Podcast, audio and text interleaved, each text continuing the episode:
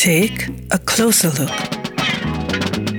Musiker, Bands und Künstler im Portrait auf 98.3 Superfly.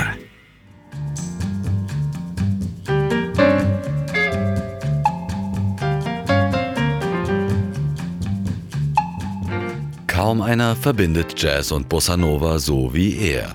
Und wenn die Beatles oder Stevie Wonder zu dir kommen und um eine Zusammenarbeit bitten, dann weißt du, dass du es geschafft hast. Doch bis dahin soll es ein langer, steiniger Weg werden für Sergio Mendes.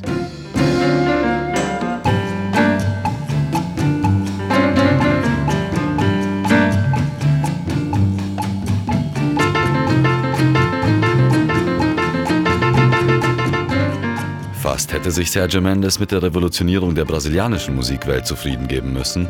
Das Telegramm von Capitol Records, das ihn in die USA einlädt, wird von dem brasilianischen Regime abgefangen und als Hochverrat eingestuft.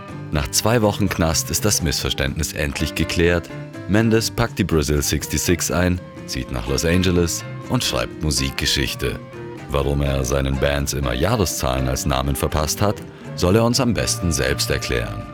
The year was 60, 1966. I'm from Brazil, so we call it Brazil 66. So that's obvious. So that became kind of a trademark, you know, because I'm always think, trying to think ahead and get into the 70s. It was a band called Brazil 66. I mean, it wouldn't be. So almost kind of as a joke, I put 77 and then 88 and then got pretty boring to put numbers in me, you know.